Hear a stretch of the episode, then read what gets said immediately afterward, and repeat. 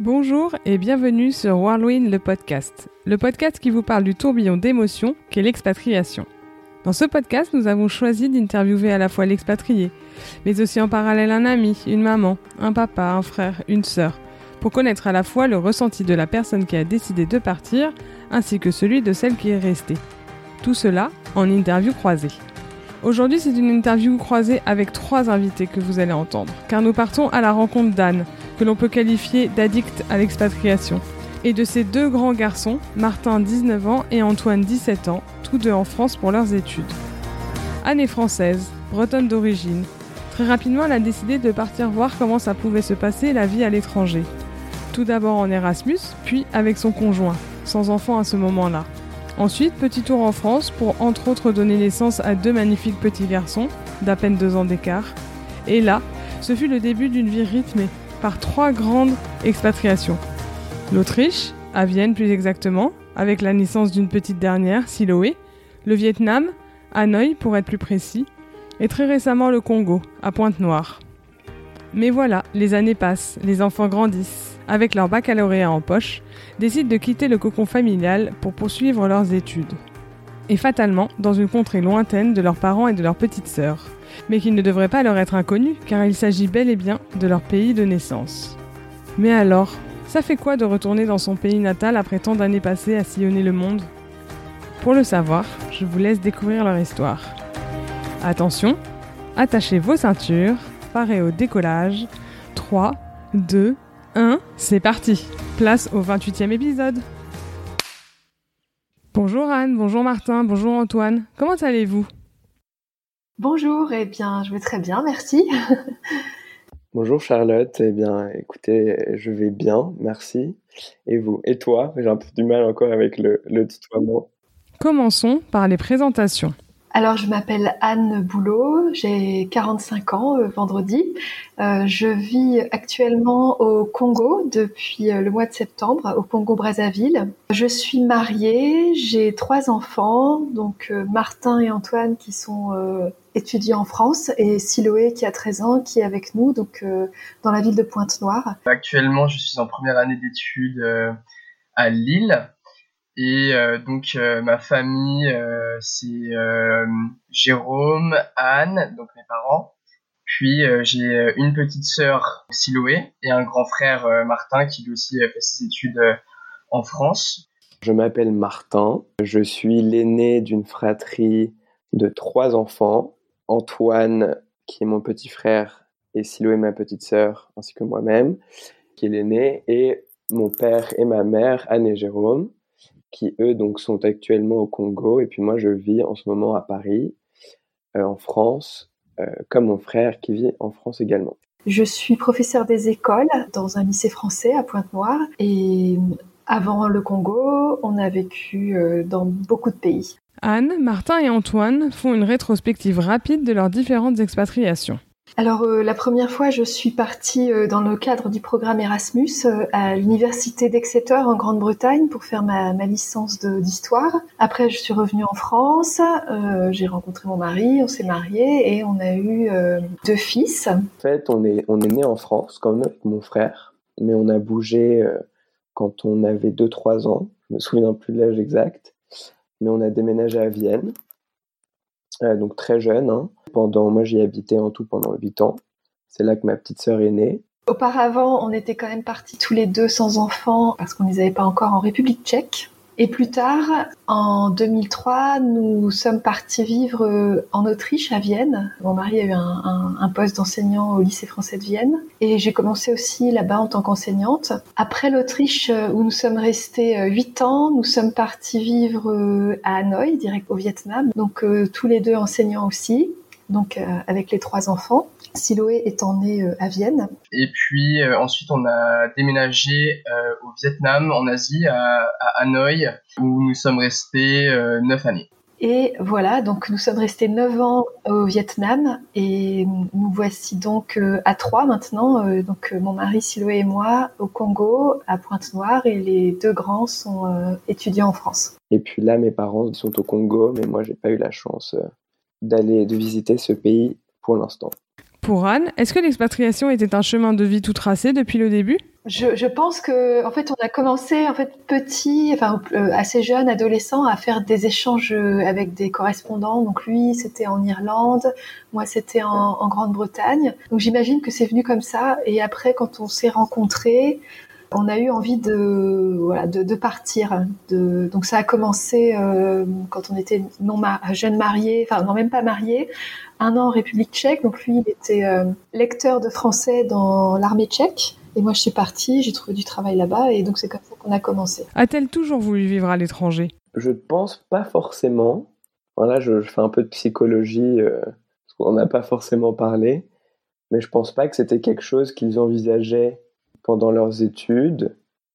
Je pense que c'est plutôt quelque chose qui est venu euh, un peu sur le moment. Honnêtement, j'aurais pas posé la question, mais si moi je devais répondre, je pense que non je pense que euh, c'est plus euh, quelque chose qui qui est arrivé en fait petit à petit. Donc ils ont décidé de tester en, entre guillemets l'aventure et de partir en Autriche. Et puis ensuite, vu que je pense que l'aventure autrichienne leur a plu, ils ont décidé de repousser encore plus loin les limites de leur zone de confort et de déménager carrément en Asie, dans un pays pas occidental, pas, pas développé comme, comme la France et l'Autriche au Vietnam euh, en fait, c'est l'échange, le, enfin le, le, programme Erasmus qui m'a vraiment donné envie de rencontrer d'autres personnes, puisqu'on était en, contact quand même avec euh, plein de jeunes Européens. Une fois que cette année est passée, je, je me suis toujours dit, il faut que je vive, euh, que j'aille voir ailleurs. Après, c'est vrai qu'ils ont vécu tous les deux à Prague pendant un an, donc peut-être que ça, ça a un petit peu éveillé euh, leur goût pour pour l'expatriation. Mon père et ma mère ont vécu en République tchèque. Alors, euh, lors du euh, service militaire de mon père, ils ont vécu, il me semble, un an en République tchèque. Et peut-être que euh, cette expérience leur a donné envie de, de découvrir de différentes cultures. Mais je pense que je ne pense pas, en tout cas jusqu'à cette expérience à Prague, qu'ils se disaient on va on va faire notre vie hors de France. Donc non, je pense que c'est quelque chose qui s'est fait au fur et à mesure de leurs expatriations et de leur de leur vie. Mais alors, pour quelles raisons ont-ils décidé de s'expatrier? Alors déjà, je pense que pour eux, c'était une chance à la fois professionnelle, mais aussi une opportunité de vie qui était très très intéressante, à la fois pour eux, mais aussi pour nous. Comme on venait de naître, je pense que forcément, ils pensaient un peu à nous. C'était vraiment le, la découverte des autres, euh, le... Pour, euh, pour euh, le goût de l'aventure et découvrir découvrir des choses. La sensation de, de dépaysement total, en fait, quand on perd ses repères et qu'on est tellement ouvert à, et euh, curieux de tout ce qui se passe autour de nous, c'est cette sensation-là que, que, que j'aime dans, dans le voyage et dans l'expatriation, en fait. Je pense que quelque part, on n'en a pas vraiment parlé, euh, mais je pense que quelque part, évidemment, ils devaient se dire que c'était quand même cool pour euh, leurs enfants de grandir dans une autre culture et puis de aussi, j'imagine, d'avoir une ouverture d'esprit qu'on ne peut pas forcément avoir en habitant toute sa vie dans le même pays. Nous allons nous concentrer maintenant sur la première expatriation qu'ils ont fait à quatre, l'Autriche, à Vienne plus exactement. Comment s'est passé ce départ depuis la France? Marie avait fait des demandes pour euh, enseigner à l'étranger. Euh, donc en fait, on postule dans plein de lycées différents et c'est eux qui font un classement et puis après, ils appellent les gens euh, dans, dans l'ordre du classement. Et euh, en fait, on a, on a 72 heures pour se décider. Donc euh, voilà, donc il a eu euh, un appel du lycée français de Vienne et tout de suite, enfin très rapidement, on s'est dit oui. On s'est dit oui, on y va. Après, il a fallu le dire à nos parents. Bon, c'était pas très loin, c'était l'Europe, mais bon, ils étaient contents pour nous. comme on avait déjà voyagé en République Tchèque, eux, ils ont compris que ça les faisait voyager aussi. C'était pas très loin, donc et donc les, les, enfants, quand on est parti, donc Martin, mon fils aîné, avait deux ans et euh, Antoine avait neuf mois. J'étais très jeune, euh, je devais avoir environ euh, sept ou, huit mois.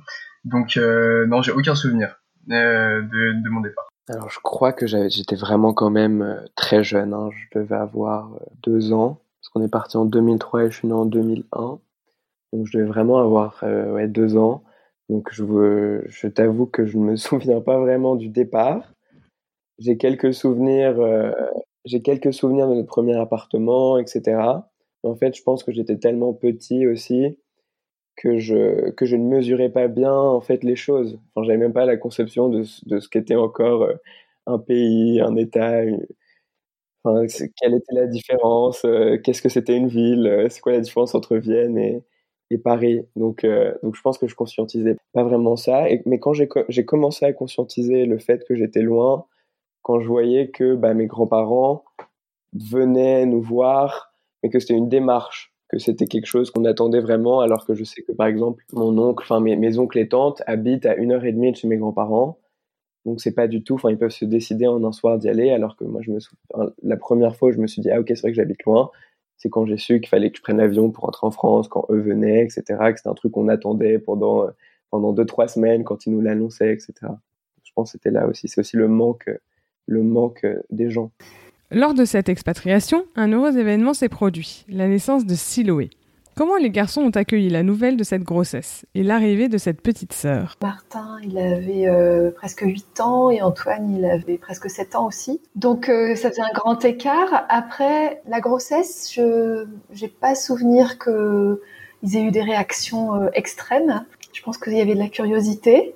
Après, voilà, quand, quand, je suis revenue de, je me souviens quand je suis revenue de la maternité, euh, il y avait voilà un peu de curiosité. Euh, ils étaient très contents. C'est un événement qui date et j'étais assez jeune, donc euh, on va dire que les souvenirs sont assez vagues. Mais ce dont je me souviens, c'est que euh, j'étais très très très heureux, très très excité à l'idée de d'avoir une petite sœur. Et d'ailleurs, si mes parents écoutent ce podcast, j'ai un petit mot pour eux. Si jamais ils peuvent me faire un petit frère, ce serait idéal. Mais en tout cas, oui, je me souviens euh, de quelques scènes euh, à l'hôpital lorsqu'on est allé voir ma mère euh, une fois que une fois qu'elle avait accouché et qu'elle était reposée, qu'on a découvert le visage de ma petite sœur. Et ouais, c'était très très émouvant et enfin, je garde, j'en garde de, de très bons souvenirs. Déjà, j'étais très surpris parce que j'avais toujours grandi en me disant ah bah, je suis juste avec Antoine, euh, c'est lui et moi, et puis, euh, puis ce sera tout. Parce qu'en fait, on a quand même pas mal d'écart avec Siloé. Euh, moi, j'ai juste un an et demi d'écart avec Antoine, mais j'ai six ans, six ans et demi d'écart avec Siloé, et puis Antoine, il en a cinq. Quand j'avais six ans, je me disais, bon, bah, genre, si mes parents m'ont pas encore fait de petits frères ou de, ou de petites sœurs, c'est que c'est mort, quoi. Et au final, du coup, bah non, maintenant, maman était enceinte. Et j'étais très content aussi de savoir que c'était une, petite fille. Et puis c'était la petite chouchoute, quoi, la petite dernière, euh, qui était en plus la plus jeune, la petite Siloé. Et puis à un moment donné, euh, ils se sont rendus compte que qu'elle restait vraiment. Pense que ils étaient assez, ils étaient plus grands, mais c'est le truc à chaque fois des naissances, euh, c'est ah mais en fait elle reste ou, ou il reste le deuxième. Et bon, c'est pour nous c'était quand même à passer à trois, c'était c'était un, un grand changement quand même. Ils étaient assez jeunes les deux premiers, puis avec le troisième, euh, c'était sportif au début. C'est comme avec les expatriations, il faut retrouver un, nouveau, un nouvel équilibre. Et là, avec la naissance, euh, à chaque fois, on retrouve un nouvel équilibre dans les relations. Euh. Après, je me souviens que mon frère et moi avons très vite été un petit peu jaloux, je pense, parce qu'on était jeunes aussi, de l'attention qui était portée à cette petite dernière.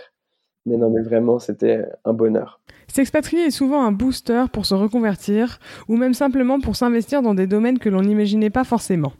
Laissons Anne nous raconter ce qu'il en a été pour elle. Alors en fait, euh, je ne me suis pas reconvertie.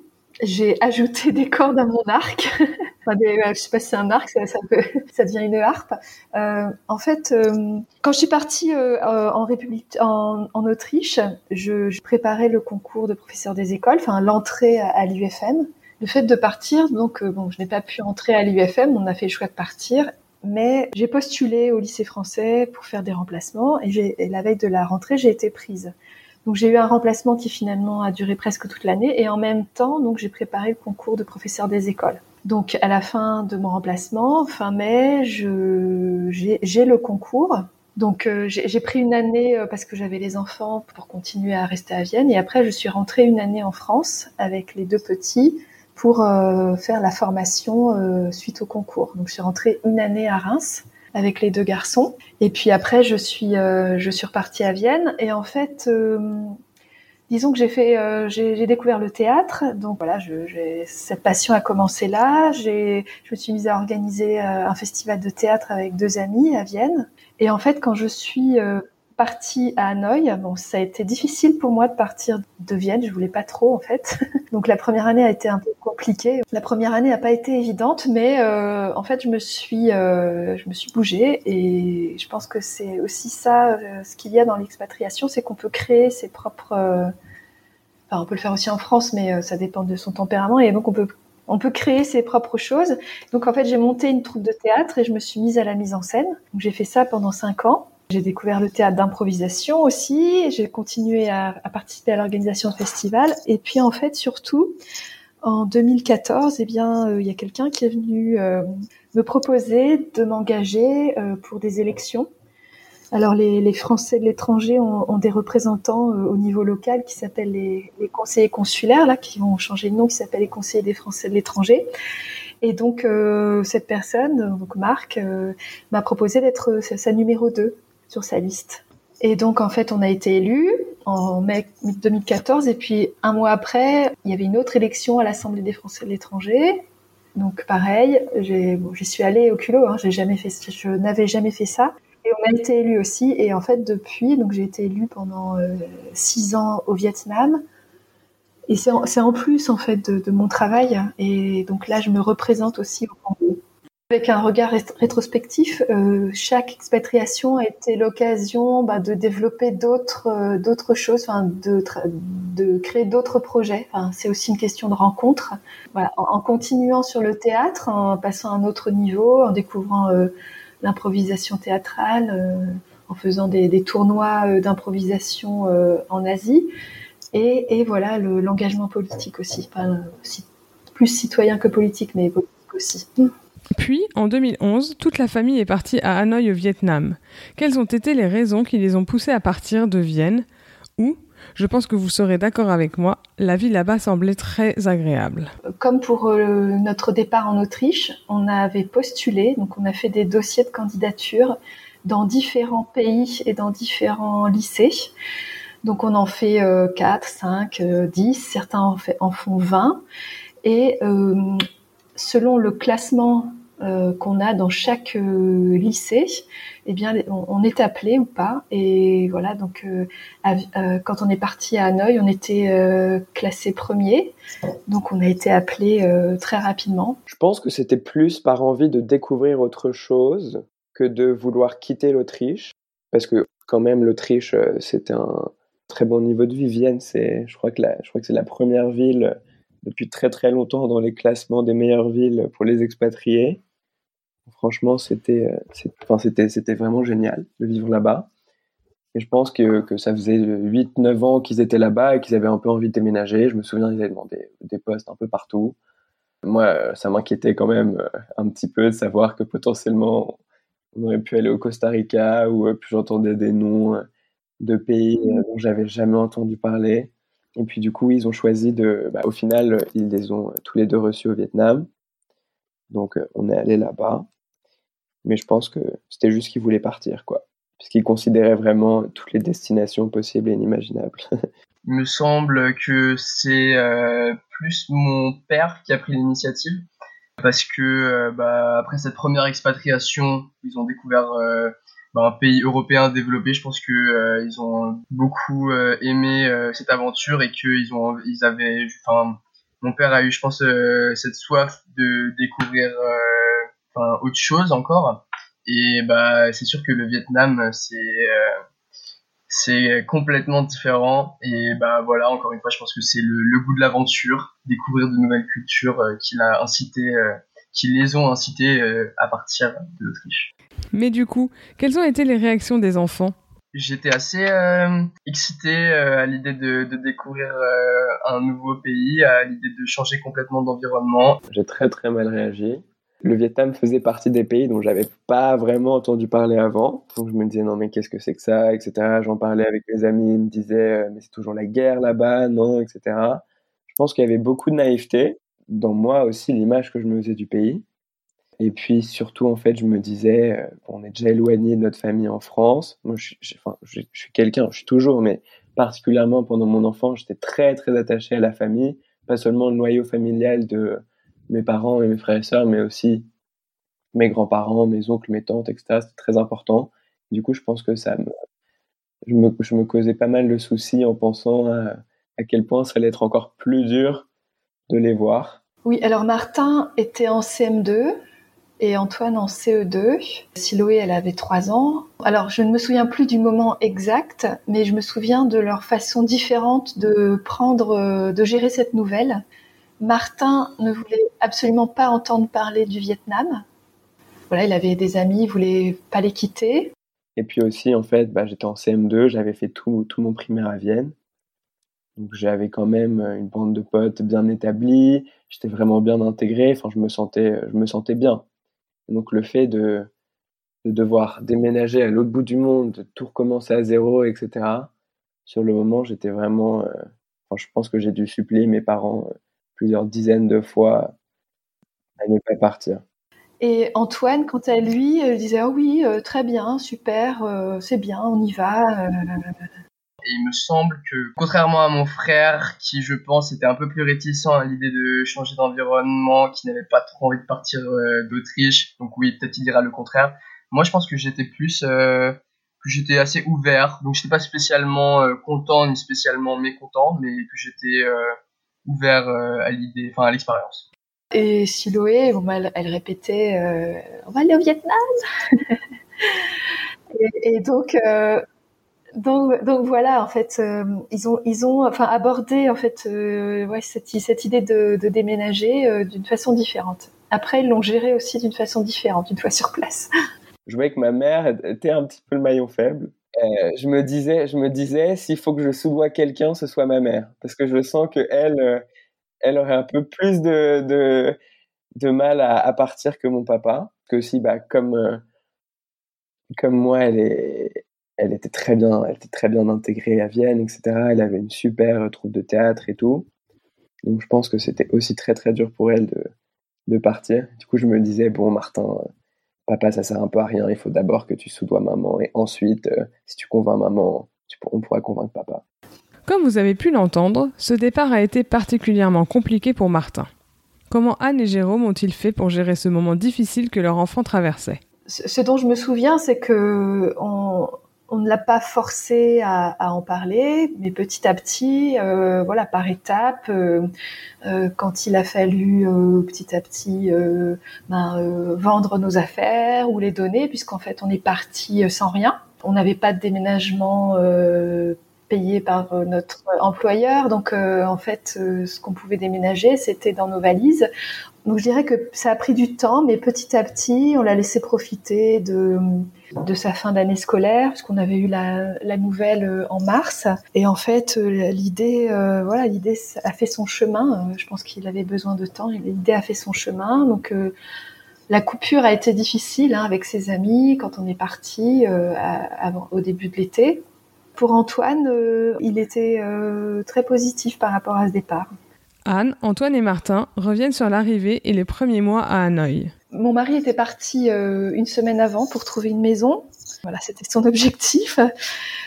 Euh, donc, euh, il nous a, nous avait envoyé des, des messages en disant que c'était quand même incroyable cette vie. donc, on, on, passait quand même d'un pays comme l'Autriche où voilà ultra bien organisé, une super qualité de vie, voilà le calme, la nature, enfin voilà avec des, des, côtés moins bien, mais en tout cas au, au niveau de cette organisation c'était super, à une ville qui grouillait, qui était bouillonnante, qui est rarement calme. Donc lui nous avait déjà un peu euh, fait part de cette image. Moi j'étais petit, donc je pense que je réalisais pas encore euh, ce que j'étais en train de, vivre, mais euh, c'est, sûr que ça a dû me, me chambouler tout mon esprit de voir toutes ces, toutes ces motos partout, tous ces klaxons, enfin toutes ces, tout ce bordel un peu.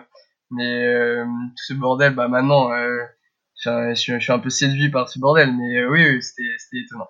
Donc euh, j'ai pris l'avion avec les, trois enfants et puis euh, je me souviens de notre arrivée, donc en sortant de, de, l'aéroport, une espèce de grosse bouffée de chaleur humide, enfin la, la, moiteur et une certaine odeur. Et puis voilà, enfin c'est, on n'était jamais allé en Asie, quoi. On n'a jamais vu le Vietnam et on, on, était là à ouvrir nos grands yeux. Donc mon mari était venu nous chercher avec un, un, minibus et on arrive dans la maison.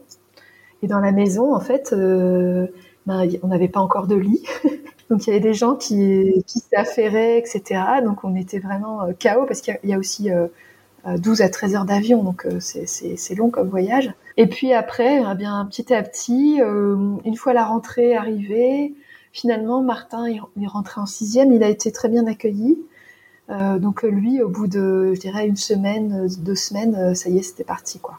Alors que c'était lui qui ne voulait pas trop partir. Je pense qu'il y avait une grande méconnaissance que j'avais sur le pays. Donc en fait, je m'étais fait beaucoup de films dans ma tête euh, en me disant ah ça va être comme ci, ça va être comme ça, machin, machin. Alors qu'en fait, euh, je suis arrivé là-bas et, et, je me suis rendu compte que beaucoup de choses que je pensais étaient complètement fausses. et du coup, c'était, je pense, beaucoup plus aussi une période de découverte parce que c'était très intense. Euh, mine de rien, c'était très, très intense de déménager dans un pays. Enfin, nous, on a toujours vécu en Europe, donc de déménager, de vivre dans un pays à l'autre bout du monde, enfin, c'était quand même un gros changement, un gros dépaysement. Donc au début, c'était un petit peu ça. C'était vraiment une période de découverte les premiers mois. Antoine, euh, il arrivait en CM1. C'était, il avait des copains, mais c'était un peu plus difficile. Il a mis plus de temps. Il me semble que j'étais quand même euh, très heureux et que je me suis rapidement fait euh, des amis. Enfin, c'était assez incroyable quand même. C'était un peu sous sous état de, de choc.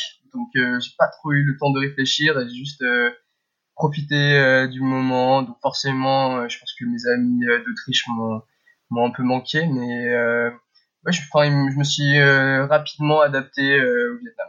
D'ailleurs, mon frère aussi s'est très rapidement adapté au Vietnam. Enfin, lui avait plus de réticence à l'idée de changer, à l'idée de partir d'Autriche, mais une fois arrivé au Vietnam, il s'est aussi bien adapté que moi. Et Siloé, elle arrivait en petite section et elle a pleuré pendant six mois. Elle passait d'un système de crèche autrichienne où ils sont voilà 12 enfants, il y a trois ou quatre, euh, trois ou quatre euh.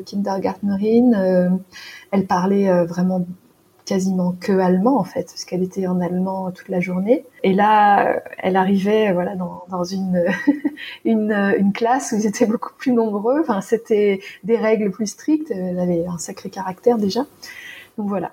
Bien évidemment, il y a du changement lorsque l'on s'expatrie. Mais on fait tout pour que les enfants s'adaptent le mieux possible et on se met souvent au second plan en tant que parents.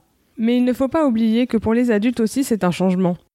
Alors pour Anne, ça s'est passé comment? Alors, euh, en fait, moi, j'avais pas tellement envie de partir d'Autriche parce que, euh, voilà, donc euh, mon, métier me plaisait bien, et puis aussi tout ce que j'avais pu développer à côté. Donc, le théâtre avait pris vraiment une grande, avait beaucoup d'importance. Donc je jouais euh, dans une troupe qui existe toujours, c'est les, les, Funambules à Vienne. Et donc voilà, on jouait une fois par an pendant une semaine. On avait, euh, on organisait un festival qui s'appelait les Funambulades. C'était des rencontres théâtrales francophones avec euh, deux copains, Fred et Clemens. Et en fait, c'est ça que j'aurais voulu faire comme métier, travailler dans l'organisation d'événements artistiques, culturels. Et en fait, je j'aimais tellement ça que je m'étais dit je vais euh, je vais prendre des cours du soir euh, même en allemand pour euh, des cours de management culturel. Je m'en souviens pas mais disons que on en a parlé un peu plus tard et que pour ma maman ça a été un peu plus compliqué parce que elle, a, elle, a, eu un peu plus de mal il me semble à quitter toutes les choses auxquelles elle était attachée enfin par exemple la troupe de théâtre par exemple ses amis enfin ses habitudes. Enfin, les premiers mois au Vietnam euh, n'ont pas été euh, aussi faciles, je pense, euh, pour ma mère que pour mon père. Au début, c'était vraiment vraiment pas facile, hein, parce que j'avais quitté vraiment des amis euh, vraiment très, enfin, qui étaient qui étaient très importants pour moi. En plus, voilà, je, je recevais, au niveau du travail, je, je, recevais en fait ce que souvent les nouveaux reçoivent, c'est-à-dire le double niveau, l'enseignement euh, de l'EMIL, alors c'est les matières en anglais dans trois classes de CM1. Donc euh, voilà, j'ai un petit, j'étais vraiment euh, submergée de, de, travail et puis bon bah voilà, c'était vraiment un, un, très grand changement. Donc bon, je vais pas je vais pas me la jouer euh, bravache et tout ça. Euh, c'est vrai que ben, pendant longtemps, tous les, j'ai pleuré beaucoup, quoi, tous les week-ends, avant de, sortir un peu la tête hors de l'eau et de, me mettre à créer d'autres choses. Euh, Je pense qu'elle était prête parce que sinon, ils auraient jamais fait toutes les démarches quand même. Je pense que c'était une situation à laquelle ils avaient quand même vraiment bien réfléchi tous les deux. Et juste pour elle, en fait, le moment venu de dire en fait à ses amis ah bah c'est bon, je pars dans, dans quatre mois, euh, on se, on se reverra plus quoi. Je pense que c'est, il y a une grande différence entre faire le choix de s'expatrier et puis le moment venu devoir dire au revoir à tout le monde. Je pense que c'est deux situations très différentes. Et elle, je disais que c'était le maillon faible dans ce sens-là, où je pense qu'elle a eu beaucoup de mal aussi à quitter, euh, à quitter ce qu'elle avait à Vienne, comme moi. Je pense qu'on était, euh, mon frère, mon frère aussi, mais je sais pas, j'ai les souvenirs que ma mère et moi avons été particulièrement ceux qui étaient très, enfin, très tristes à l'idée de partir. Et mais, du coup, voilà, c'était pour ça que je disais que c'était le maillon faible, c'est que je pense qu'elle était aussi triste que moi. Quoi. Puis voilà, en fait, après, euh, voilà, on, est euh, une équipe, une famille.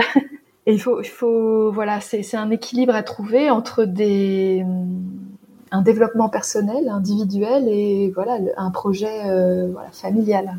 À la fois, enfin, je, comprenais ce que ressentait mon mari. Et il avait l'impression d'avoir fait le tour et que voilà, on était jeunes et on, enfin, et on se disait, ben, il faudrait qu'on aille voir autre chose en fait. On va pas rester là euh, toute notre vie. C'était pas trop le, le, projet au début.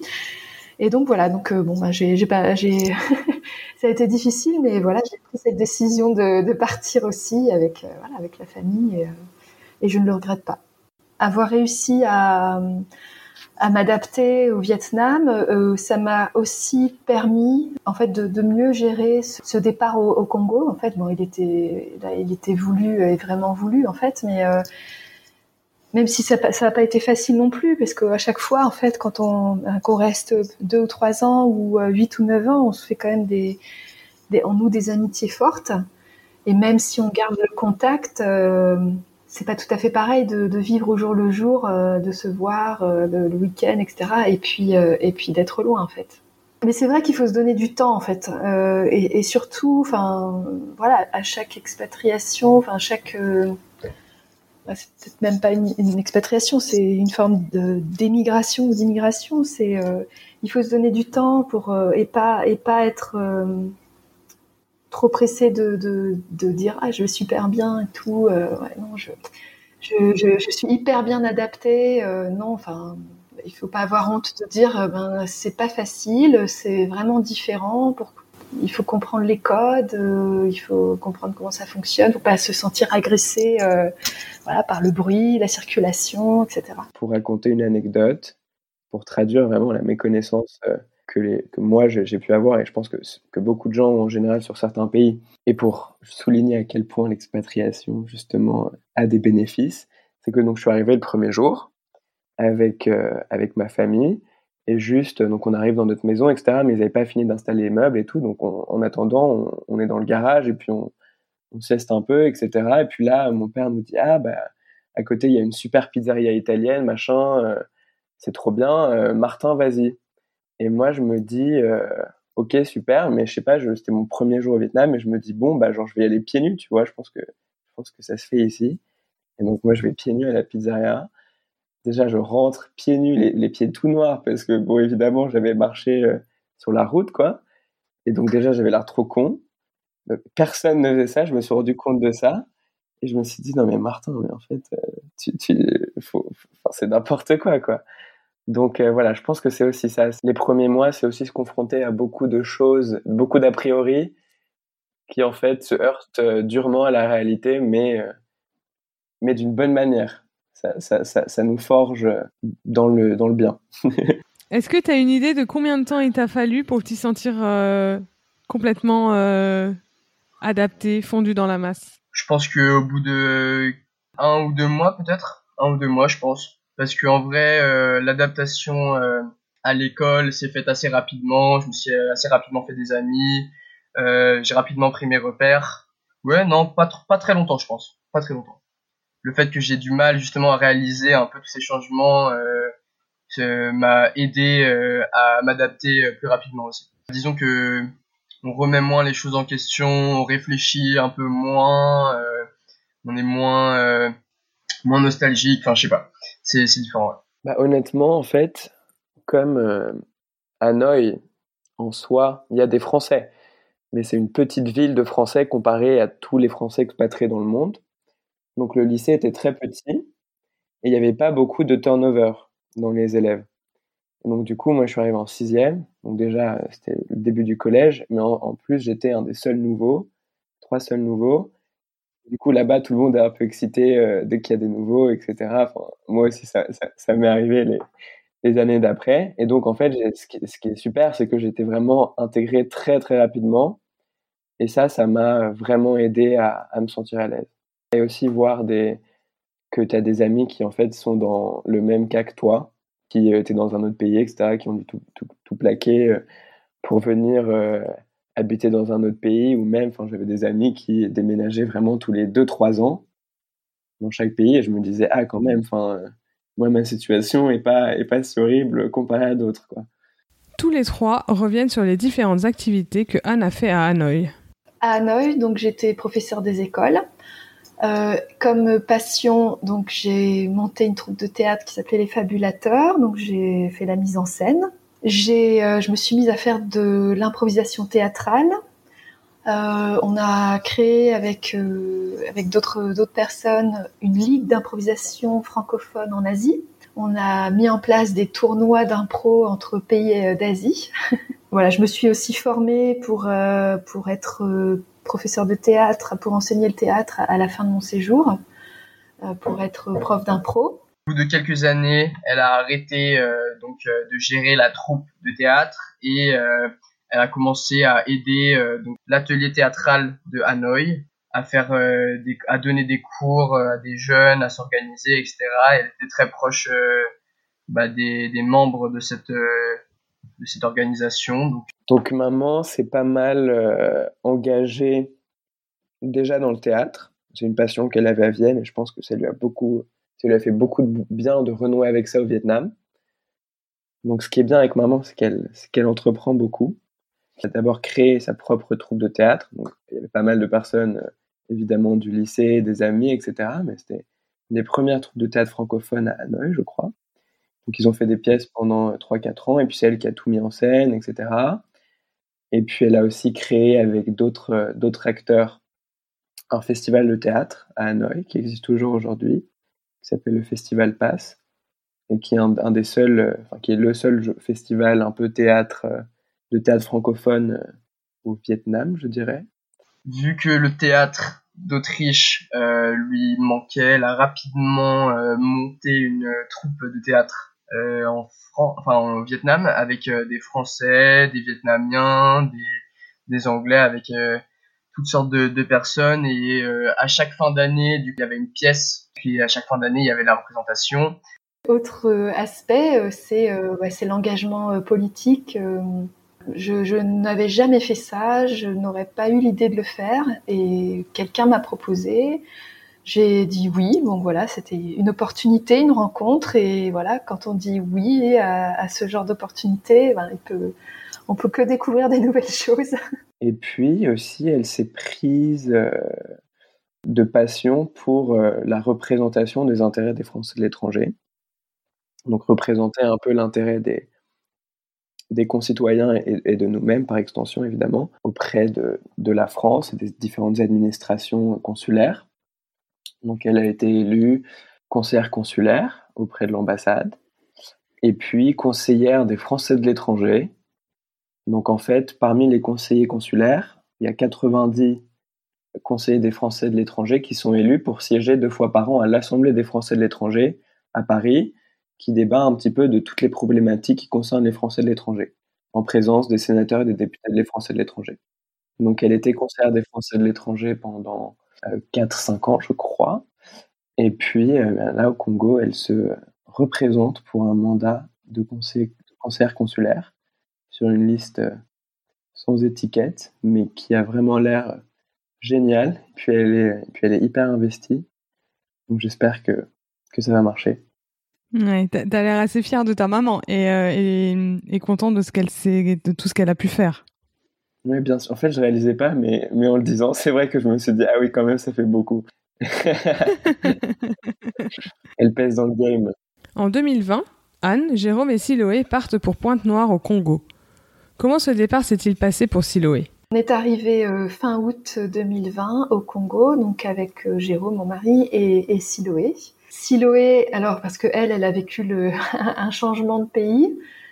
Donc au départ, elle était très, voilà, très enthousiaste de partir au Congo. Et puis en fait, plus la, fin approchait, plus c'était difficile parce qu'il a fait. Enfin, ce sont les, les adieux qui s'éternisent pendant pendant euh, deux mois. En fait, on passe beaucoup de temps à dire au revoir. On sait que euh, voilà, on va quitter les amis, euh, les gens. Donc plus ça allait, plus ça a été un peu difficile. L'été s'est bien passé et puis par contre, en fait, elle a eu un contre-coup en arrivant au Congo une semaine après parce qu'on était en, en école à distance. Là, ça a été difficile jusqu'à temps que l'école ouvre après, ça a été extrêmement vite, mais euh, ça a été dur pour elle. Quelles ont été les raisons de leur départ? Alors, euh, bah, il me semble que encore une fois, c'était euh, parce qu'ils avaient envie de découvrir de nouvelles choses, mais surtout parce que bah, il pas parce qu'ils s'étaient lassés du Vietnam, mais parce que au bout de neuf années, disons que ils avaient découvert ce qu'il y avait à découvrir, et je pense que dans leur euh, entre guillemets euh, soif, je sais pas, de, connaissances, de découverte. Ils ont voulu bah, changer complètement euh, d'environnement et déménager bah, en Afrique. Alors Hanoï, on a passé neuf ans fantastiques, mais plusieurs choses. Une pollution extrême. Le niveau de pollution s'est détérioré les 4-5 dernières années. Euh, voilà, à ne plus pouvoir faire de sport dehors, à avoir euh, des purificateurs euh, d'air dans toutes les pièces, à, devoir vraiment limiter beaucoup les activités et puis quel impact pour, pour la santé ben de, de, notre fille, la nôtre. Voilà, il y avait cette, ce gros point-là. Alors je pense que de un, il y avait encore cette envie de découvrir autre chose même s'ils aimaient vraiment, vraiment bien le Vietnam. Euh, mais je pense, en fait, ils se plaignaient vraiment beaucoup de la pollution dans les dernières années, qui augmentait euh, vraiment de manière euh, assez exponentielle. Nous, au lycée, on avait des protocoles, il y avait des jours où on ne pouvait pas faire de sport parce que la pollution était trop élevée, etc. Donc c'était vraiment très intense et puis même c'était super compliqué de faire du sport dans la ville puisque bah, tu crachais tes poumons au bout de 30 minutes, mais, mais, on, sentait, on sentait quand même la pollution. Donc voilà, je pense que c'est aussi pour ça que ça commence à les inquiéter un peu, et puis même, ils aiment bien quand même faire pas mal d'activités et tout, et donc je pense que ça les, ça les freinait pas mal. Le fait de se dire, ah bah, on, on, est resté 9 ans au Vietnam, c'est comme si on avait fumé euh, un paquet par jour pendant 9 euh, ans. Il y a certains points négatifs au Vietnam qui ont fait que euh, aussi mon père, ça faisait quelques années quand même qu'il essayait de postuler euh, donc pour, euh, pour déménager. Je précise euh, quand même mon père et ma mère qui sont professeurs. Donc ma mère est professeur des écoles et mon père est, est professeur donc au lycée français à l'étranger. Et donc ils ont postulé donc pour pour partir. Notamment un de ces points négatifs qu'il y avait au Vietnam, c'était la pollution parce que euh, le Vietnam c'est quand même très très pollué et euh, pour ma petite sœur qui est en train de, de grandir, euh, qui est assez jeune encore, je voulais pas qu'elle grandisse dans cet environnement. Bah moi je sais que par exemple lorsque j'étais au Vietnam durant les dernières années, surtout durant les dernières années, la pollution elle a quand même affecté pas mal notre notre vie dans la mesure où on pouvait plus enfin une semaine euh, une semaine sur deux on pouvait pas faire de sport parce qu'il y avait trop de pollution euh, enfin c'était quand même assez euh, assez prenant donc enfin la pollution reste quand même une des une des raisons je pense assez importantes pour lesquelles mes parents ont décidé de partir du Vietnam et puis professionnellement, on avait envie de, changer, de, changer, d'établissement, de, de, découvrir autre chose. Enfin, l'idée, c'était aussi de, de, découvrir un autre pays, voir un autre continent. Donc voilà, on a, postulé euh, dans quelques endroits, pas beaucoup en fait. Et puis, euh, et puis voilà, c'est le Congo qui nous a appelés en, premier. Donc euh, voilà, 72 heures pour se, où on avait deux postes, on proposait deux postes, 72 heures pour se décider et, et c'était parti quoi. Vous l'aurez compris, les garçons n'étaient pas partie prenante de ce déménagement. Mais pourquoi? Notre fils aîné Martin était déjà parti depuis deux ans. Euh, il était étudiant en France avant qu'on quitte euh, Hanoï, donc il était déjà parti depuis deux ans. Alors, je suis parti pour faire mes études. puisque j'ai passé le bac. Et puis après est venu le temps de, quitter le foyer et de passer à l'enseignement supérieur. Là, donc, j'avais, j'avais demandé pas mal d'écoles dans beaucoup de pays différents. Je savais savais pas trop où j'allais partir. Et puis, au final, j'ai eu l'école que je voulais, qui se trouvait en France. C'était une des seules. Je pense que honnêtement, si j'avais pas eu celle-là, je serais pas allé en France. Euh, mais du coup, euh, le hasard, le hasard entre guillemets, a fait que, que, je me suis retrouvé en France. Du coup, je suis content. Et euh, Antoine a passé son bac, enfin, a eu le bac, oui, c'est ça, Covid en juin 2020. Donc lui aussi devait, devait partir pour faire ses études. Et donc, il a aussi choisi la France pour faire ses études. Tout simplement parce que euh, j'ai fini ma scolarité, donc j'ai fini ma terminale euh, au Vietnam et euh, du coup, je suis allé en France pour pour poursuivre mes études, donc à Lille. Donc voilà pourquoi on est on était trois à venir au Congo. Il est vrai que parfois, en fonction du pays dans lequel on s'expatrie, il est possible d'aller jusqu'au baccalauréat, mais difficile ensuite d'y poursuivre des études supérieures. Ce qui a été le cas pour les garçons, vous l'aurez compris. Voir ses enfants quitter le cocon familial, c'est une chose. Mais en plus, les laisser s'envoler à des milliers de kilomètres, quelle décision compliquée, non? Mais qu'en pense-t-il? Tout ça s'est fait très naturellement. Je pense que on était tous euh, préparés, enfin, on l'a pas forcément dit de façon explicite, mais euh, petit à petit, au fur et à mesure des années, nous, ce qu'on aime, c'est voilà, c'est aller travailler à l'étranger. Et les enfants, pour eux, ça a été euh, naturel de se dire, euh, ben, quand on va aller faire nos études, on, on, va, on va rentrer en France ou aller dans un autre pays. Il me semble que c'était une décision qui s'imposait, qui était logique. Donc, bah, forcément, c'était ça, ça, a dû être compliqué pour eux de pardon de me voir euh, partir. Mais euh, bah, c'est une décision qui était logique. Évidemment j'étais triste sur le moment. Mais en fait euh, c'était plus être triste sur le moment mais beaucoup moins dans le long terme puisque en fait c'est quelque chose auquel on s'était tous préparés depuis très longtemps. C'est-à-dire que en ayant toujours vécu à l'étranger on savait que l'éventualité était quand même euh, assez euh, probable que euh, j'étudie dans un pays différent, que mon frère aussi, et que ma sœur peut-être aussi plus tard, on verra. Mais donc en fait, c'était pas forcément triste dans le sens où c'était pas un choc, c'était pas, on enfin je pense pas qu'on l'ait vécu comme une rupture. Moi, je sais que je, je, suis évidemment très très attaché à ma famille, mais même en fait, ce qui est, ce qui est super maintenant, c'est que bah on peut en fait s'appeler et se voir en vidéo quand on veut, avoir des messages euh, tous les jours en instantané. Donc, euh, enfin, on sait quand même un petit peu ce qui se passe dans nos vies euh, assez souvent. Ce qui est triste, c'est de ne pas pouvoir se voir, mais ça ne veut pas dire qu'on ne prend pas des nouvelles les uns des autres. En fait, ça s'est fait sans, difficulté, de façon très naturelle. Après, c'est aussi parce que on les a sentis euh, à l'aise avec euh, cette idée. Si, on avait senti, ou même si on sentait là que, euh, que ça n'allait pas qu'ils avaient besoin de nous, on, rentrerait, mais, mais en fait, on les a sentis voilà, prêts, ils étaient déjà indépendants. voilà. Après, ça ne veut pas dire que ça n'a pas été voilà, coupé, entre guillemets, le, le cordon n'a pas été évident, mais mais comme on les sent bien euh, tous les deux euh, dans leur vie de jeune adulte euh, étudiant, voilà, ça se passe bien. Comment Anne a-t-elle vécu ces départs presque coup sur coup?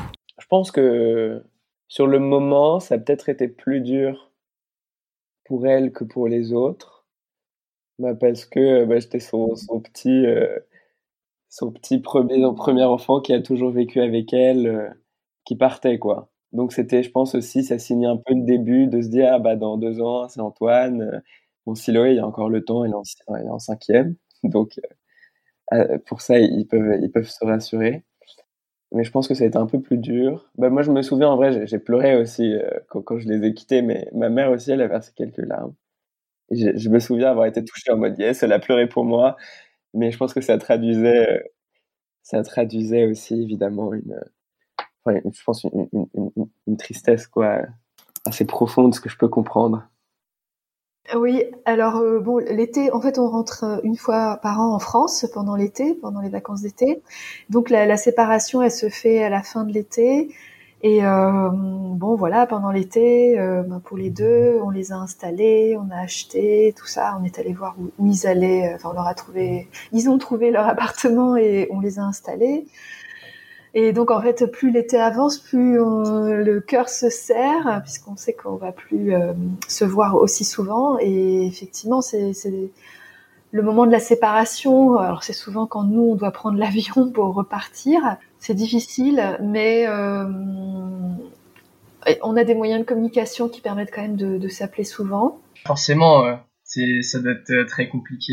Ça va être très compliqué, mais bon, c'est ça être expat euh, c'est aussi euh, il y a plein d'avantages euh, lorsqu'on est expatrié mais il y a plein d'inconvénients aussi là par exemple je suis tout à l'heure j'étais avec un ami qui un ami du Vietnam et qui me disait que ça fait deux ans qu'il n'a pas vu sa sœur et sa mère. Il m'a dit que son père, qui est au Cambodge, du coup, a dû fêter Noël seul, a dû fêter le Nouvel An seul, a dû fêter son anniversaire confiné seul, sans ses enfants.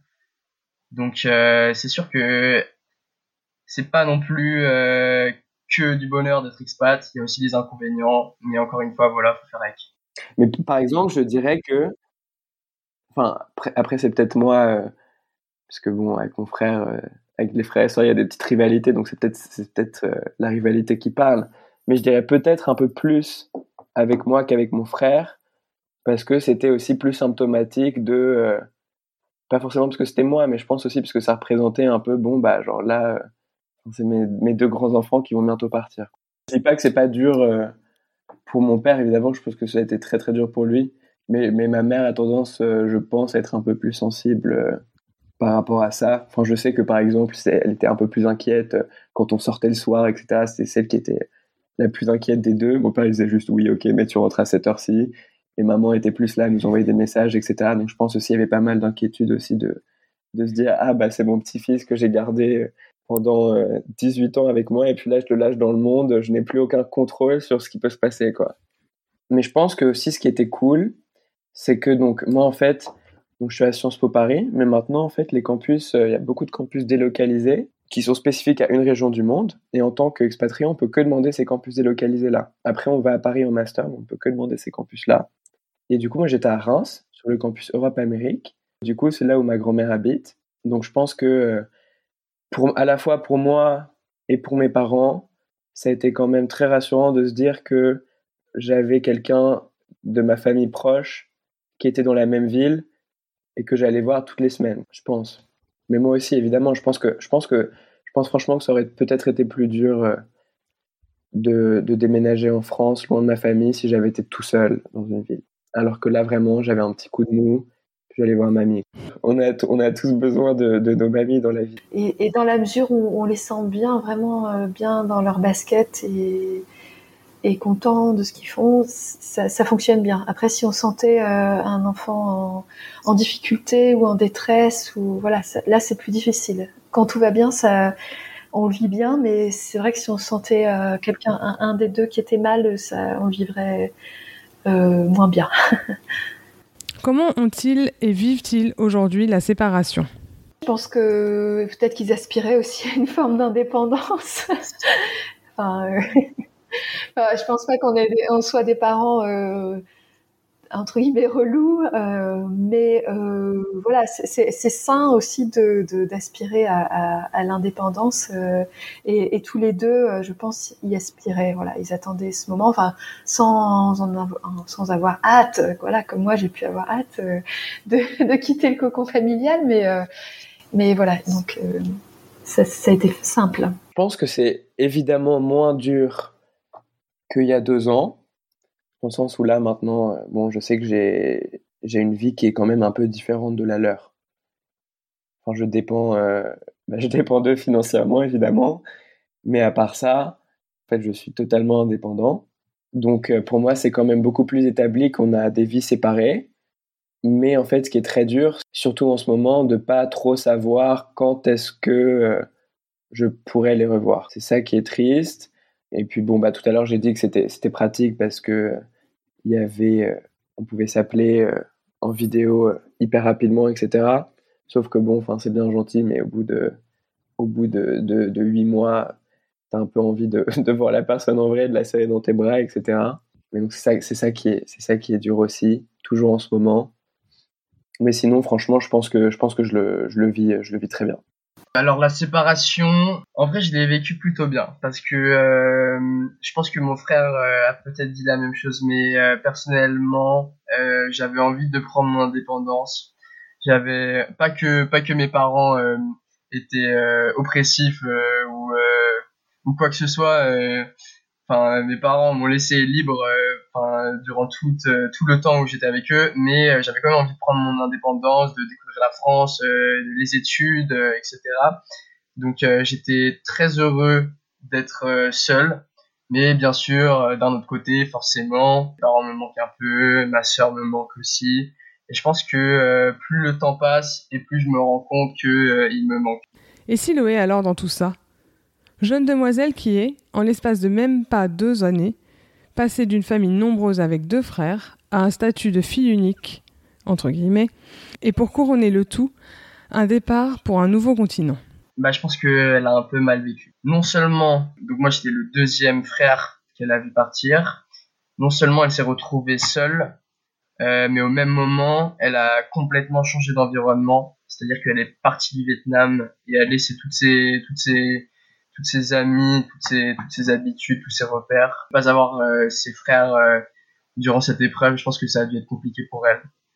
Hum, donc euh, je pense pas qu'elle l'ait extrêmement bien vécu, mais je pense que elle s'y est habituée et qu'elle a compris que voilà, enfin que c'est ça aussi la vie d'expatrié.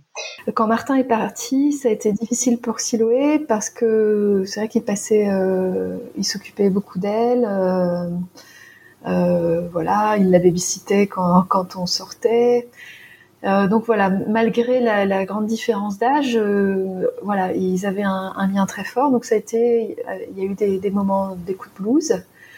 Voilà. Après, il y avait Antoine avec qui elle a aussi une relation forte mais différente. Donc il était là. Donc pendant la première année, voilà, ça s'est bien passé. Et puis voilà, la, la, la, deuxième année, bon, c'était euh, une année quand même particulière puisqu'on a été en, école à distance pendant plusieurs mois euh, au Vietnam. On a commencé euh, fin janvier jusqu'en jusqu'en mai. Et, du coup, voilà, chacun. Enfin, je pense que les sorties d'Antoine, enfin les, fois où il pouvait sortir, c'était vraiment les copains. C'était, je pense que c'était aussi une bouée pour lui de d'avoir les, les, amis et donc on, l'appelait en rigolant le colocataire. Bon, quand on en parle avec Siloé, on, en rigole puisqu'on se dit qu'elle a été préparée cette année-là, euh, puisque on, avait son frère en colocataire. Mais c'est difficile pour elle parce qu'elle a des coups de blues. Euh, elle aimerait voir ses frères. Euh, en plus là, on, s'était dit qu'on pourrait rentrer à Noël et puis bon, avec le, le Covid, on n'est pas rentré de l'année pour l'instant. Donc là, c'est un peu difficile. Il y a des coups de blues, même si elle a une bonne bande d'amis. Mais c'est pas évident, c'est pas évident, toujours. Ah bah évidemment, ça me ça m'attriste beaucoup. Je sais que là, elle a 13 ans. Donc imagine, c'est une période où, où tu changes beaucoup. Et déjà avant, je la, je la voyais quand même un peu plus souvent, bon, tous les, tous les six mois, mais je la trouvais, je la trouvais déjà hyper changée. Mais là, en plus, euh, bah, elle a 12-13 ans, c'est l'âge où tu changes le plus cet été, ça fait un an que je l'aurais pas vu. Je pense que je vais être complètement, euh, complètement, euh, j'allais dire mind blown en anglais, mais je vais être complètement mind blown de, de voir comment ce petit bout de, ce petit bout de femme a grandi, quoi. Et je suis très fier d'elle aussi, d'ailleurs. Parce que malgré tout, euh, malgré la distance, etc., c'est une personne qui est très stable, très solide, très sûre d'elle, très percutante. Donc, je suis fier de ce qu'elle devient. Je pense qu'on lui manque euh, toujours, euh, toujours autant. Mais bon, je pense que maintenant, euh, c'est moins compliqué parce que maintenant, elle a sûrement pris ses repères au Congo. Elle a plein d'amis au Congo. elle a rejoint une équipe de foot, etc. Donc, elle a toutes ces, toutes ces activités qui font qu'elle se sent, elle se sent désormais, je pense, un peu plus chez elle. J'ai extrêmement hâte de la revoir, tout comme elle doit avoir extrêmement hâte de, me revoir et de revoir Martin. Voilà. Nous allons maintenant parler expatriation au sens large. D'après eux, comment Antoine et Martin ont vécu toutes ces expatriations? Alors, de, de, de, mon point de vue, ben, j'ai l'impression qu'ils l'ont bien vécu. Voilà, mis à part voilà les transitions qui ont pu être difficiles, mais euh... alors extrêmement extrêmement bien. Je dirais que, que sans, sans ces expériences-là, en fait, euh, je peux même pas imaginer la personne que je serais parce que en fait ça m'a tellement constitué je pense, le fait de bouger, de rencontrer des gens de plein de nationalités différentes, de parler plein de langues, etc., que juste, en fait, c'est vraiment moi. Les changements de pays, euh, du coup, j'en ai fait 15, j'en ai fait deux. Je les ai très bien vécus, globalement. Et bah, les, les expatriations aussi, j'ai très bien vécu. Encore une fois, pour certains, enfin, dire que c'est une expatriation, pour moi, c'était quelque chose de logique, en fait. C'était quelque chose, parce que j'ai toujours vécu comme ça c'était pas une expatriation, c'était juste, euh, bah, je, je, je, vis comme ça, je suis chez moi. Euh, un jour, je suis en Autriche, un jour, je suis au Vietnam, un jour, je suis en France, mais je suis chez moi où que je, où que je suis. Pour moi, c'était logique. Franchement, euh, c'était assez incroyable, assez incroyable. Enfin, voilà, j'ai l'impression qu'ils l'ont bien vécu. Il n'y a pas de, de, souffrance. Alors après, effectivement, on ne voit pas souvent la famille. Euh, quand on était en Autriche, bon, la famille pouvait venir beaucoup plus souvent. On pouvait rentrer plus facilement. Au Vietnam, nous, on rentrait une fois par an. Nos parents venaient passer 4 euh, à 5 semaines, une fois par an. C'est le côté euh, plus difficile, c'est, leur lien avec, la famille. Mais en fait, ils ont créé un, autre lien, en fait, je pense. C'est qu'ils se voient moins souvent, mais sur des périodes plus longues. Et donc, ça ne les empêche pas d'avoir un, lien très fort, euh, par exemple, avec leurs grands-parents, oncles et tantes, euh, et cousins et cousines. Bon, après, ils partagent pas le quotidien, voilà, ils se voient une fois par an, mais je crois qu'ils l'ont bien vécu. En tout cas, de ce que je vois de Martin Antoine, en fait, euh, où qu'on aille quand on voyageait, ils arrivaient à trouver des, personnes qu'ils connaissaient ou par, euh, euh, connaissance des, d'autres élèves dans les lycées français bah, du monde entier en fait. Et donc, enfin, c'était, incroyable. Je crois que c'était, on était à, à Taïwan. Euh, mon fils a rencontré et est allé dîner. Alors, je sais pas comment il a fait, mais avec une fille qui était au lycée français de Vienne. Enfin, voilà. Donc, en fait, ça, ça leur crée un, réseau. Euh, bah, c'est vrai, c'est différent de la France, mais ça, leur crée un, réseau, euh, un réseau d'amis euh, éclectiques et, multiculturels. Donc ça, ça c'est bien, oui. Pouvons-nous parler de chamboulement à chaque changement de pays? Bah, donc en vrai, je, n'ai eu qu'un changement de pays officiellement, on va dire. Dans mes souvenirs, en tout cas, c'était quand j'ai déménagé d'Autriche au Vietnam. C'était c'était un chamboulement sur le moment, je pense que c'était une période un peu, euh, enfin, où, je découvrais beaucoup de choses, mais dans, dans, dans un très bon sens. Bien sûr que c'était un changement, mais c'était un bon changement. c'était, bah, c'est ça aussi être expatrié, c'est avoir euh, le goût du, le goût du, enfin, être ouvert euh, à ce, changement, à ce bouleversement, et c'est aussi peut-être prendre goût à ça. Je pense que c'est aussi pas mal nos parents, qui déjà, par, notre précédente expatriation, nous avaient ouvert, euh, nous, nous avaient ouvert l'esprit. Mais d'autant plus, même dans la préparation de l'expatriation au Vietnam, ils étaient hyper positifs tout le temps, nous disant ah, vous, avez, vous savez, vous savez pas la chance que, que, vous avez, on va découvrir plein de trucs, on va faire plein de trucs, machin.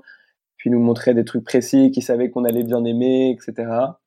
17, 20 ans de vie passés dans trois pays différents si on ne compte pas l'année passée en France lors de leur plus jeune âge, cela ne pourrait-il pas créer une forme de crise d'identité? Alors oui, c'est compliqué parce que oui, je me sens français dans la mesure où euh, je me sens redevable euh, à la France, à ce qu'elle euh, m'a apporté, parce que faut pas se voiler la face en tant que Français, on est quand même très très privilégié. Et justement, c'est parce que on a vécu à l'étranger qu'on a pu avoir en quelque sorte des éléments de comparaison qui nous ont permis de, de dire que euh, être français, c'est quand même euh, un bel, euh, un bel avantage.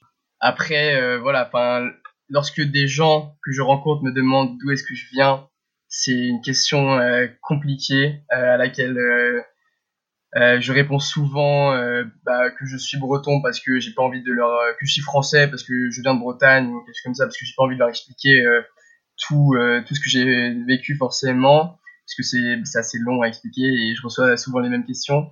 Mais bah je me sens un peu citoyen du monde si si c'est enfin c'est un peu parce que j'ai vécu un peu partout et je sais que lorsque je serai grand je ne vivrai pas forcément qu'en France parce que justement j'ai j'ai un peu euh, ce goût de l'aventure, euh, je veux découvrir euh, de nouvelles choses, de nouvelles cultures et je sais que lorsque je serai grand, j'irai vivre dans d'autres pays. Mais oui, globalement oui, je me sens français, mais pas que. Voilà. J'ai fait toute ma socialisation dans des pays différents, enfin dans l'expatriation. Donc en fait, je me suis vraiment mmh. construit sur ça. Et c'est pour ça, en fait, moi, par exemple, quand on me... C'est un peu cliché de dire ça aussi, mais quand on me demande D'où viens-tu? Je... enfin, C'est impossible pour moi de répondre en un mot. Je ne saurais pas à quoi répondre. Parce qu'on me demande d'où je viens, euh, je réponds ironiquement. Enfin, lorsque je réponds pas, euh, lorsque je réponds pas que je suis français, je réponds euh, un peu ironiquement que je suis un peu un citoyen du monde. Donc ouais, j'ai un peu, je me demande un peu, enfin, qui suis-je, d'où je viens, etc. C'est un peu déroutant quand on te pose la question et que tu réalises ah bah merde, peux pas répondre. Mais en fait, euh, intérieurement, je suis content de ne pas pouvoir répondre à cette question. Parce que je me dis, euh, en fait, tant mieux. je sais que j'ai plusieurs maisons dans le monde. pas une chose à laquelle j'ai encore euh, de réponse. Donc peut-être que dans quelques années, je pourrais vous en donner une, mais là, actuellement, je sais pas trop. Aujourd'hui, Antoine et Martin sont en France pour leurs études.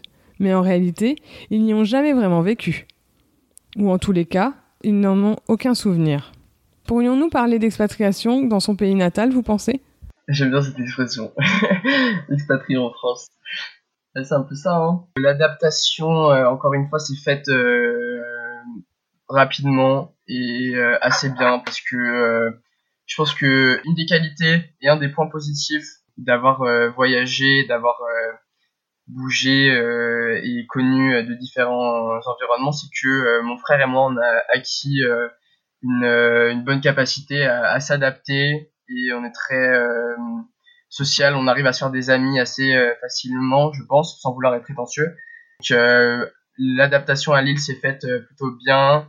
Donc bien sûr, il y a quand même eu la nostalgie du Vietnam qui qui n'est pas arrivé, enfin qui n'était pas là dès le début. Donc elle est arrivée un peu plus tard dans l'année parce que euh, dans l'euphorie du moment, disons que je réalisais pas encore tout ce que j'avais laissé derrière moi. Et plus tard dans l'année, j'ai été un peu euh, nostalgique euh, du Vietnam et bah je suis encore nostalgique du Vietnam. Mais oui, globalement, bah la, France c'est super cool. Bah malheureusement, j'ai dû découvrir la France sous Covid parce que c'est hyper cool. Il y a plein de points positifs. Bon, il y a plein d'inconvénients comme partout. Enfin, j'ai un peu cette partout où je vais, je me dis qu'il y a des points positifs, des inconvénients et qu'il faut faire avec, tirer le meilleur de chaque endroit euh, où l'on va. Ça fait plaisir en tout cas d'être euh, d'être en France et de découvrir euh, de découvrir mon pays qui n'est pas mon pays entre guillemets mais c'est intéressant comme comme expérience de faire un podcast là-dessus parce que on n'en parle pas autant en profondeur que là on est en train de le faire. Donc c'est intéressant. Mais comment Anne et Jérôme faisaient-ils pour annoncer aux enfants le départ pour un nouveau pays? préparer un bon repas et, être assis tous ensemble, et papa et maman, quelque chose à vous dire. Euh, voilà, c'était ça la technique. Hein. C'était pas très marquant. Enfin, ils, nous, ils ont dû juste nous l'annoncer comme ça un repas ou un soir. Enfin, ils n'avaient pas fait de ça une occasion spéciale, le fait de nous le dire. Du coup, c'est peut-être pour ça que je m'en souviens pas. C'est dans le sens aussi où, où il avait rendu ordinaire, ce qui, je pense, est une bonne chose à faire, de rendre ça ordinaire nous allons, euh, voilà, c'est ça, hein, c'est les, les, réunir euh, et, et, leur dire, voilà, nous, nous avons euh, eu un poste au, au, Vietnam ou, ou, ou en, enfin oui, au Vietnam ou, ou au Congo et, voilà, donc nous avons décidé de, de partir, mais après, en étant plus grands, donc on leur avait, on les avait associés à la recherche, enfin à la progression, à la progression de nos candidatures en fait. Et aussi, euh, en fait, ils nous avaient un peu préparés, puisqu'ils nous parlaient quand même des postes qu'ils avaient demandés, etc., des différents pays auxquels ils avaient postulé et tout. Donc c'était quand même, on était quand même un peu préparé mentalement. Aurait-il un conseil pour préparer les enfants à un déménagement dans un autre pays? Écoute, je ne suis pas sûre qu'il y ait de recettes. Déjà, je, les enfants sont, sont, tous fondamentalement différents, donc je j'aurais pas la prétention de dire que qu'une chose marche en général. Déjà, en fait, je pense que la, première chose, c'est la connaissance. Essayer de vraiment de, parler à l'enfant du pays, euh, je sais pas, de, de, faire des, de lui offrir des livres, euh, ou je sais pas si, si l'enfant est petit, des petites activités. Comme ça, lui-même, déjà, il éveille par lui-même sa curiosité sur le pays qu'il va visiter. Et puis même, ce sera pas, euh, du coup, l'inconnu total quand il va arriver. En fait, je sais pas, il faudrait essayer d'engendrer un processus de, pour l'enfant, que lui, enfin, un processus d'éveil de curiosité, mais par soi-même. par expérience, je sais que les enfants euh, perçoivent beaucoup de choses, quel que soit le sujet d'ailleurs, et je me dis que euh, le mieux, c'est quand même de, de, leur dire, de leur dire euh, ce qu'il se passe, même si ça ne leur fait pas plaisir sur le coup, mais voilà. Après, voilà, franchement, on y est allé au feeling c'est selon la connaissance qu'on a de son enfant, enfin c'est selon son histoire familiale, mais euh, toujours est-il que je suis persuadée que, que les enfants euh, ressentent beaucoup de choses, même dans les dans les non-dits. Hein. Et je, je, pense que la transparence c'est quand même un, un, un, bon moyen. Ils sont jeunes, donc ils ne se rendent pas forcément compte de la chance qu'ils ont, mais il faut absolument qu'ils qu'ils accueillent. Euh, cette, euh, cette opportunité euh, à bras ouverts et qui saisissent euh, cette chance parce que je pense que je pense que c'est quand même une énorme chance que ça, ça vraiment que ça, ça ouvre l'esprit. Ouais, voilà, je leur dirais de, de profiter pleinement de leur expatriation pour ne pas avoir de regrets ensuite. Parce que je connais des gens qui sont venus au Vietnam, qui regrettaient les pays où ils étaient avant, par exemple la France, et qui ensuite, lorsqu'ils sont partis du Vietnam, disait oh je regrette le Vietnam, je regrette le Vietnam et euh, voilà. Donc profitez pleinement de votre expatriation les enfants. voilà. Et puis aussi par rapport à ça, ce que j'aimerais rajouter c'est que enfin, moi c'était pas forcément mon expérience mais ce que ce qui je pense pourrait être très utile. Après je pense que c'est plus pour les enfants qui sont un peu plus âgés à 7 8 ans c'est essayer de mettre en contact en fait euh, l'enfant avec quelqu'un, avec un enfant euh, du lycée français ou un, enfant qui ira dans la même école en amont, avant l'expatriation, parce que je pense le fait de se dire pour un enfant le plus dur c'est perdre ses amis, et donc de se dire ok d'accord je perds mes amis, mais je sais que genre j'ai déjà quelqu'un qui est dans, dans cet autre pays et qui, qui peut-être lui raconte aussi un peu euh, comment ça se passe là-bas, que, que tout n'est pas nul, que, que, que ça va aller, qu'il y a plein de gens, etc. Je pense que ça peut être super rassurant. Pour Anne, l'adaptation n'a pas toujours été des plus simples. Surtout qu'elle a fait trois pays avec des us et coutumes totalement différentes. Laissons-la nous en parler. Bah écoute, euh, oui, oui, oui, oui. Enfin, déjà, donc euh, partir en Autriche, euh, ah, il a fallu un temps d'adaptation, même si voilà, c'était l'Europe, mais finalement, il y a quand même des codes différents, la langue est différente, euh, enfin voilà, même si c'était plus facile. Euh, le Vietnam, effectivement, c'était vraiment le grand écart. Ça n'a pas été évident au début. On, passait d'un pays euh, très calme où voilà, il y a, enfin, c'est tombé dans les clichés un peu, mais c'est vrai où tout est super organisé voilà, tout le monde respecte euh, euh, les feux, etc., à un pays euh, bouillonnant, quoi, hyper jeune, hyper peuplé, mais enfin fantastique.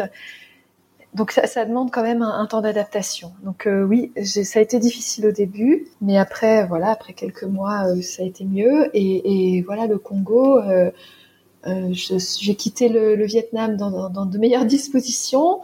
Ça n'a pas été évident non plus parce que en fait, il faut faire aussi une forme de deuil de, de ce qu'on avait euh, euh, monté avant, de ce qu'on avait vécu, des projets qu'on avait pu monter. Quand j'avais fait le deuil, j'étais euh, disponible en fait pour pour embrasser entre guillemets cette nouvelle ville, cette nouvelle vie et mettre en place des nouvelles choses. Et pour les enfants?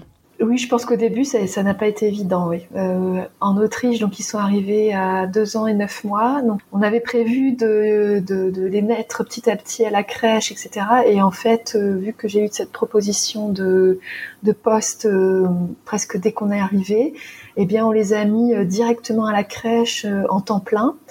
Donc on s'est fait vraiment maltraiter entre guillemets par les responsables de la crèche parce que euh, en Autriche, euh, en fait, c'est plutôt les, mamans qui restent euh, au foyer jusqu'au au moins 3 ans de l'enfant, voire 6 ans. Antoine, qui avait 9 mois, était le plus jeune de la crèche et la directrice nous avait convoqués en nous disant mais pourquoi vous voulez mettre votre enfant à la crèche bah, je lui ai dit ben parce que je, je, je veux travailler. Euh, mais pourquoi vous voulez travailler euh, euh, Parce que j'ai envie, ça me fait plaisir. voilà, j'étais restée deux ans à la maison avec les enfants. voilà, j'étais contente, mais j'étais contente de travailler. Et en fait, pour eux, j'étais une mère corbeau. Donc pour eux, je pense que ça a été difficile parce que c'était une crèche tout en allemand, donc ils ont dû s'adapter. Pour le Vietnam, pareil, ils ont dû aussi s'adapter. Ils étaient plus grands, donc ils comprenaient mieux les choses. Bon, ils étaient dans un lycée français, donc euh, c'était plus simple, mais il y a, une période d'adaptation. Euh. Anne, Martin et Antoine vont nous donner des différences qu'ils ont notées dans ces différents pays. Différence de culture, différence une chose de chaque. Alors je pense que si je devais vraiment faire un jeu des différences, je mettrais la France et l'Autriche ensemble. en fait, c'est des sociétés qui, je dirais, sont quand même déjà bien établies, déjà stables. Il y a des codes, des normes euh, très ancrés qui sont à respecter, etc.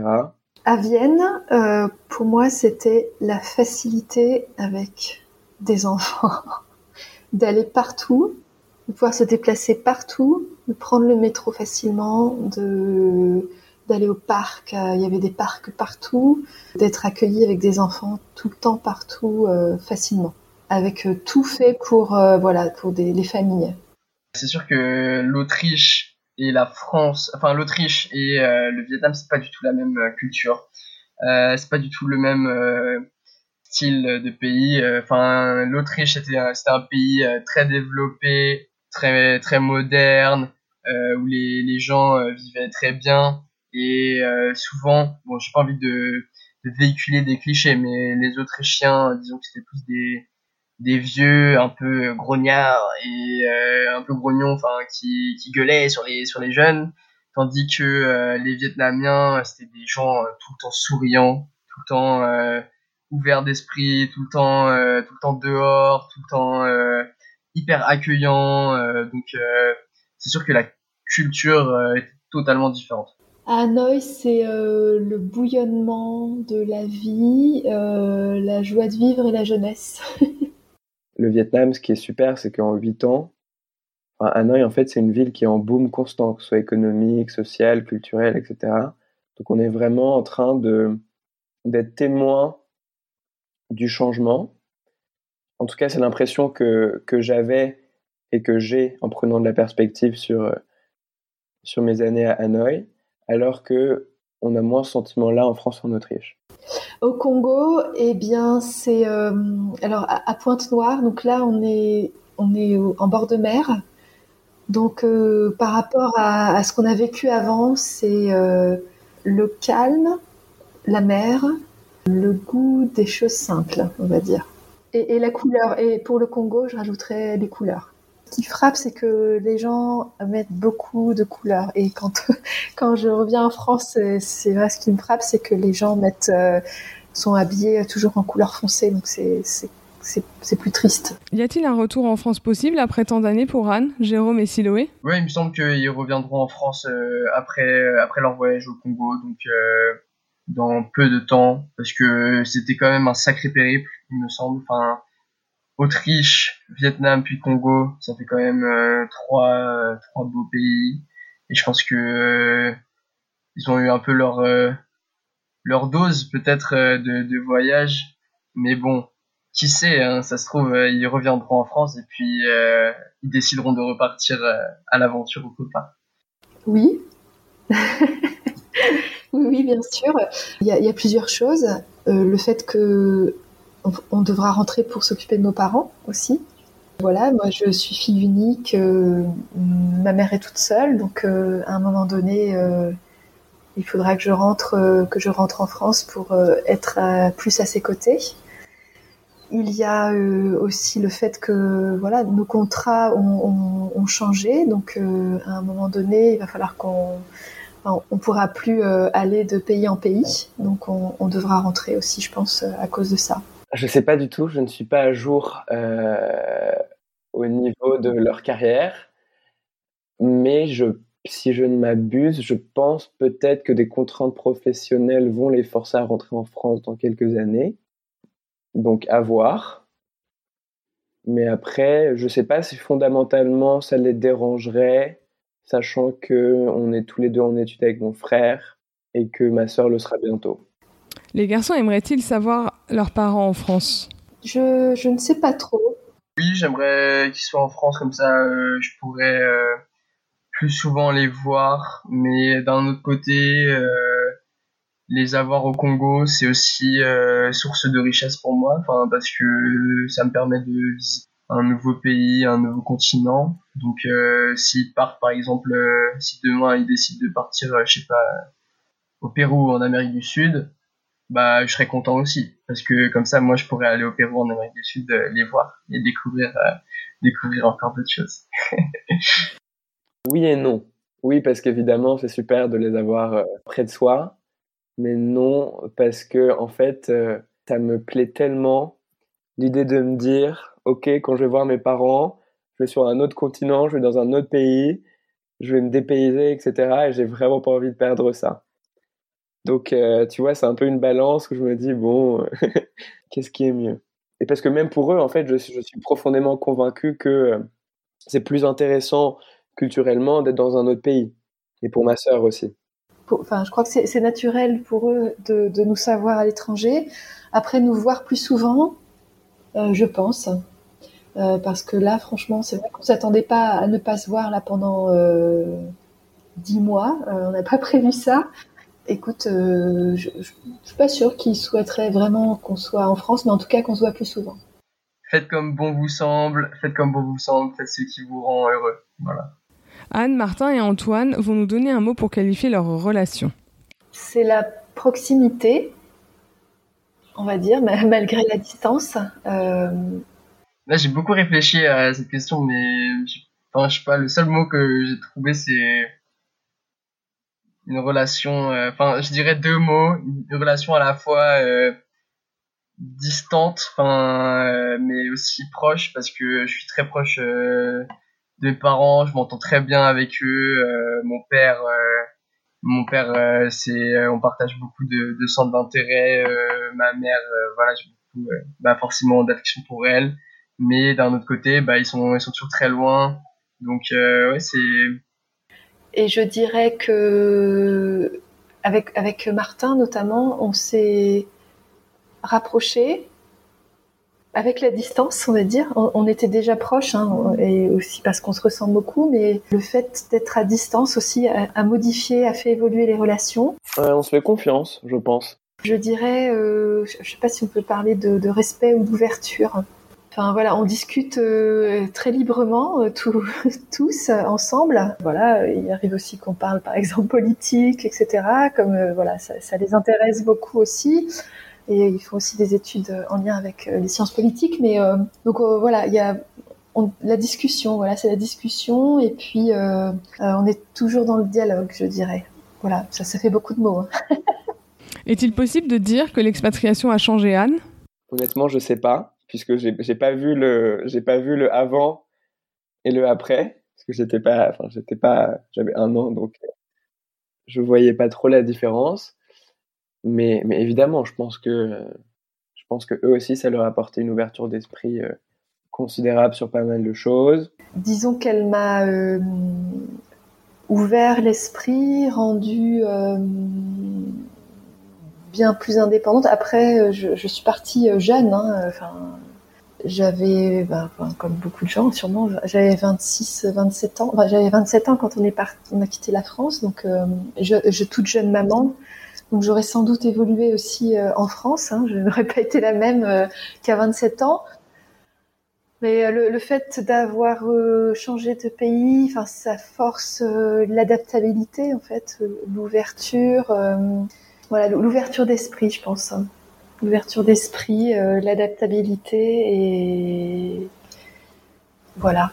Et, peut-être un, sens de, alors je veux pas dire un sens de l'entrepreneuriat puisque je, je ne suis pas entrepreneuse, mais ou entrepreneur, mais disons que un, sens de, l'initiative euh, et de la création euh, de projets en fait. Bien sûr qu'au fur et à mesure euh, des différentes expériences des différents pays qu'ils ont pu voir, bah, ils ont changé, évolué en même temps. Je pense que par exemple l'Autriche, culturellement parlant, c'est pas si différent que ça de la France parce que ça reste quand même un pays européen, ça reste quand même un pays développé je pense que par exemple le fait d'aller vivre au Vietnam, mon père qui s'est hyper bien intégré auprès des Vietnamiens, qui qui allait jouer au badminton, euh, qui allait euh, qui allait boire des euh, qui allait faire la fête avec les Vietnamiens. Mon père par exemple a commencé à faire de la méditation au Vietnam. Et puis je pense que ça l'a un peu ça lui a fait beaucoup de bien. Enfin pas, pas, pas forcément parce qu'il en avait besoin mais mais moi j'ai vu un changement de comportement donc oui, je pense qu'aussi il y a certaines pratiques qu'on adopte qui sont pas forcément des pratiques qu'on adopterait lorsqu'on n'est pas expatrié, qu'on se met à, faire. Je pense que euh, ça, ça lui a, bah, encore une fois, ouvert l'esprit. Ça lui a, ça a fait que euh, je pense qu'il peut s'adapter à plein de sortes de situations différentes et créer des liens avec euh, toutes sortes de, personnes, peu importe leur milieu, peu importe bah, leurs normes, euh, peu importe, euh, enfin les clivages euh, qui les séparent. Bah, je peux vous dire que mon père, il a eu des sacrées expériences avec les Vietnamiens. lorsque, lorsque après le badminton, il va, il va au Biaoi, donc le Biaoi c'est l'équivalent du bar un peu où ils boivent la bière, où ils vont manger, etc. Et que les Vietnamiens lui tendent un, un, œuf, couvé, donc c'est-à-dire euh, un œuf avec le poussin à moitié vivant dedans, avec les os tout craquants là, et qu'il doit manger ça, je peux vous dire qu'il faut faire des efforts quand même pour aller, pour aller vers les Vietnamiens. Mais bon, euh, pour la petite anecdote, pour le, il a quand même, il a pas mangé, il a jeté euh, en arrière, enfin mine de rien, un peu en cachette, et il a pas mangé l'œuf. Donc voilà. Ouais, bah ça, ça a beaucoup apporté à mes parents, je pense. Et les enfants? L'expatriation m'a forgé, ne m'a pas changé. Elle, m'a créé, en quelque sorte, parce que bah, j'ai toujours été expatrié. Je pense que là, je vais réciter un peu ce que je dis dans mes lettres de motivation pour, euh, pour les écoles, mais je pense que euh, le fait euh, d'avoir vécu à l'étranger m'a vraiment permis d'avoir une ouverture d'esprit quand même assez importante m'a permis d'acquérir plein de, de, skills. Par exemple, bah, je parle, sans vouloir être prétentieux, je pense que je suis à peu près bilingue en anglais. Euh, je parle un peu allemand, je parle un peu vietnamien. Euh, et je pense que j'ai des capacités euh, d'adaptation qui sont assez bonnes. Ouais, c'est sûr que ça m'a apporté énormément. Je pense que c'est, en fait, on se rend pas forcément compte lorsqu'on est dedans. Ça veut dire que moi, je pense que c'est vraiment le retour en France qui m'a fait prendre conscience de à quel point, en fait, ça m'avait rendu pas différent, mais ça m'avait fait prendre une trajectoire qui était pas forcément normal, mais qui était en fait juste génial. Juste génialissime. Et ça, je m'en suis rendu compte à la fois parce que je me suis rendu compte aussi que les personnes avec qui je m'entendais le plus, c'était des, des, personnes qui avaient aussi un peu vécu des expatriations. Et aussi puisque, enfin, même, même en discutant avec des personnes qui n'avaient pas forcément vécu la même chose, je suis toujours conscient, enfin, je vois en fait que parfois il y a des, je sais pas, des, c'est dans la manière de penser un peu. Je, t'ai parlé d'ouverture d'esprit tout à l'heure, mais je sais que par exemple, je peux toujours avoir un terrain d'entente avec quelqu'un qui a vécu à l'étranger, alors que si c'est quelqu'un qui a toujours vécu en France, non, parce que genre c'est c'est une expérience commune qu'on vit tous et qui nous euh, qui nous change aussi profondément, je pense. Ce que je suis aujourd'hui, je le dois pleinement euh, bah, mes parents et, euh, et au fait euh, qu'ils qu'ils aient décidé de, de partir euh, à l'aventure comme ça, vivre en Autriche et au Vietnam. Comment imaginent-ils leur vie si l'expatriation n'en avait pas fait partie? Par exemple, donc le premier poste de mon mari, puisque moi je ne travaillais pas à l'époque, c'était Cézanne dans la Marne. Et en fait, tous ceux qui étaient n'avaient pas pu bouger parce que depuis 10, 15, 20 ans. Donc en fait, étant breton à l'origine, la perspective c'était de rester 15, 20, 25 ans dans la Marne. La Marne, c'est un beau département, mais nous, on avait quand même envie d'ailleurs. Et c'est aussi ce qui a motivé euh, nos, candidatures euh, pour euh, l'étranger. si je n'étais pas partie, bah, je pense que je serais professeur des écoles dans la Marne. Voilà. J'ai beaucoup de mal à imaginer ma vie sans expatriation et j'ai beaucoup de mal à imaginer ma vie future sans expatriation. Parce que le goût du voyage, c'est comme euh, la drogue, c'est une addiction, faut faire attention. voilà. il, faut, il faut sa dose. Et je pense que bah, voilà, mes parents, euh, ils ont besoin de leur dose et ensuite peut-être qu'ils rentreront en France et ensuite peut-être qu'ils euh, ils auront besoin d'une autre dose, je sais pas. Mais je, je pourrais même pas imaginer en fait un aspect différent de, de ça parce que c'est tellement en fait ce qui me définit aujourd'hui que je pourrais pas envisager un autre moi sans ces expériences-là. Je pense que ça m'a procuré une ouverture d'esprit, enfin, à moi et à, tous mes amis que je connais qui, qui sont expatriés. Je sais que par rapport à certaines autres personnes, on est en fait beaucoup plus ouvert sur le monde, beaucoup plus compréhensif. Je sais pas si c'est bien, mais aussi, bon, à l'heure où il y a un peu des, guerres culturel en France, etc., on a beaucoup plus tendance à relativiser culturellement les choses. Euh, ce qui est, je trouve, une bonne chose. Et aussi, en général, je trouve une tendance à, beaucoup mettre en perspective. Ce que, ce que je disais à mon ami tout à l'heure, c'est que, en fait, euh, la différence, je pense, entre quelqu'un qui a vécu en France pendant super longtemps et quelqu'un qui a, qui a, en France ou dans un seul pays, et quelqu'un qui a un peu voyagé, c'est que, et c'est un privilège, c'est un privilège total, je l'assume totalement, mais c'est que moi, que j'ai demandé des universités un peu partout dans le monde, alors que je pense que dans, dans des lycées en France, juste on n'y pense pas. Et c'est ça où on a un énorme privilège, c'est que pour nous, en fait, on s'arrête pas forcément aux frontières d'un pays, mais tout ce qu'on envisionne, même nos amis, même nos relations, etc., c'est vraiment le monde entier. Et c'est ça qui est vraiment génial. Mais ce qui est, ce qui est quand même très important, et c'est ce que je me dis souvent aussi, c'est vraiment se souvenir que c'est un privilège par rapport aux autres. S'expatrier est une expérience géniale, mais on est bien d'accord, peut-être pas faite pour tout un chacun. Cela peut apporter énormément, mais peut-être que faire autant d'expatriation peut avoir quelques points négatifs. Antoine et Martin nous donnent leur avis. Je pense que bah, j'en ai pas trop parlé avec mon frère, mais je pense que lui le ressent aussi. Mais euh, parfois le, la perte un peu euh, d'identité. Enfin, on n'a pas, on n'a pas d'attache quoi. Lorsqu'on est un peu perdu, euh, on a du mal euh, à savoir qui on est, d'où on vient, etc. Donc bon, ça c'est des questions qu'on se pose dans des, enfin c'est pas des questions qu'on se pose tous les jours, mais des fois ça nous arrive de, de penser à ce genre de choses. Donc ouais, le, la, enfin le manque de, de points d'attache, je dirais. après c'est sûr que enfin, il y a, y, a y a des petits, euh, il y a beaucoup de, de, points négatifs. Par exemple, moi, je vois, enfin, là, je le remarque un peu depuis le début de l'entretien, mais que parfois, j'ai du mal à bien m'exprimer en français. Aussi parce que je fais tous mes cours, tous mes cours en anglais, etc. Mais parfois, j'ai des mots qui, qui bloquent en français, alors que je sais que si j'avais vécu en France, ce serait pas du tout le cas. Mais c'est quelque chose euh, que je remarque euh, notamment en étant avec ma famille parfois, ou même enfin avec mes amis, on fait beaucoup de franglais. Donc on, on, intègre des mots, puisque enfin, j'ai des amis aussi qui parlent pas forcément bien français, etc. Donc on fait vachement de franglais. Et du coup, même ça, je sens que ça abaisse un peu mon niveau de français. Et c'est quand je parle avec ma famille ou avec quelqu'un qui parle vraiment bien français ou qui est francophone, comme moi, mais qui parle mieux que moi, et où je me rends compte, ah ok, il y a certaines tournures de phrases que je ne fais pas bien qui sont parfois très anglophones. Je sais pas, par exemple, le mot confortable, c'est comfortable en anglais et ça a un sens très particulier, mais du coup, moi je le dis en français, mais ça veut pas du tout dire la même chose. Mais sauf que moi, quand je dis en français, je pense au terme anglais. Et du coup, les gens, les gens se retournent et se disent euh, Qu'est-ce que tu as dit, Martin euh, Tu es très confortable. Qu'est-ce que l'expatriation leur apporte?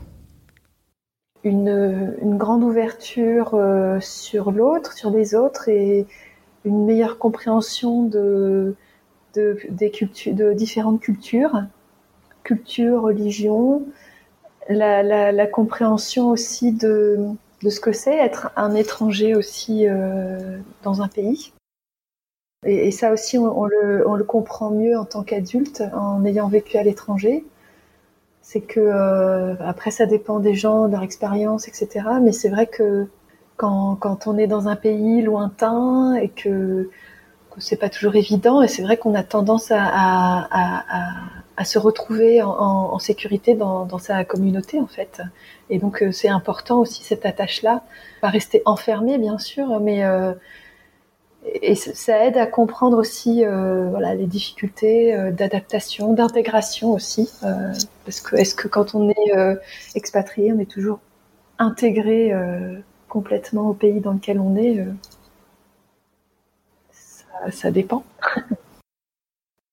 J'aimerais aussi dire quelque chose que je regrette de ne pas avoir fait lors de, de mon voyage au Vietnam, ou peut-être lors de mon voyage en Autriche lorsque j'étais jeune. En fait, lorsqu'on est expatrié, souvent on a tendance à un peu rester entre expatriés.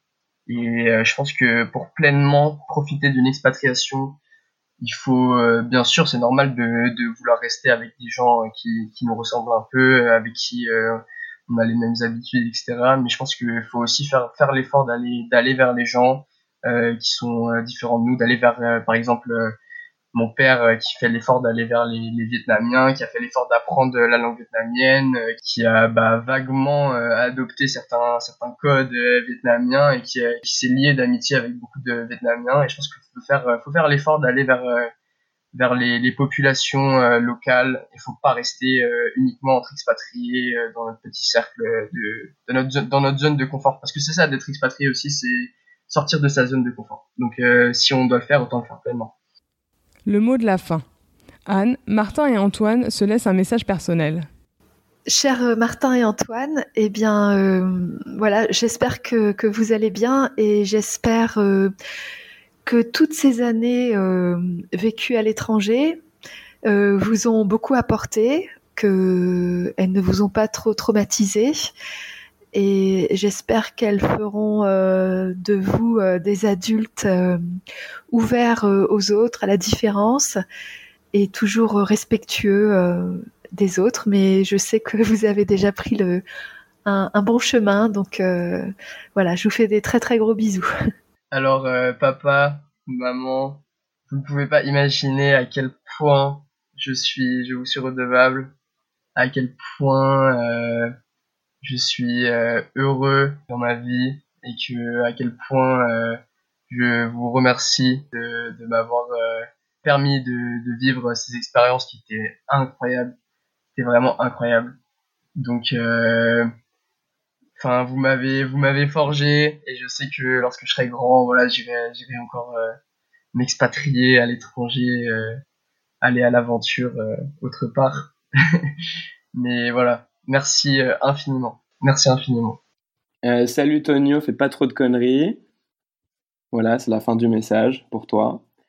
Et puis euh, bah pour papa et maman moi évidemment enfin faire ce podcast ça m'a un petit peu évidemment, c'était quelque chose que je réalisais avant, mais ça m'a fait d'autant plus conscientiser le fait que, c'était vraiment unique l'expérience de vie que, que vous avez choisi de, de mener. Et euh, j'en suis très reconnaissant. Et c'est quelque chose que, que je pense profondément tous les jours, puisque tous les jours, je vois à quel point le fait de, de vivre dans différents pays a, changé ma vision des choses et a, a forgé ma manière de penser. Et euh, d'une bonne manière, je pense, je l'espère. Mais, euh, mais ça, c'est grâce à vous. Donc merci. et Martin? Martin, Martin, euh, mon grand frère, euh, bon, on a nos différents, mais sache que euh, je pense que ce serait intéressant que tous les deux on puisse parler de, de ça, de, de, nos, de nos expériences à l'étranger, du fait que ça nous, ça nous a un peu perdu quelque part. C'est parfois compliqué de, de, se retrouver après avoir vécu tant de choses.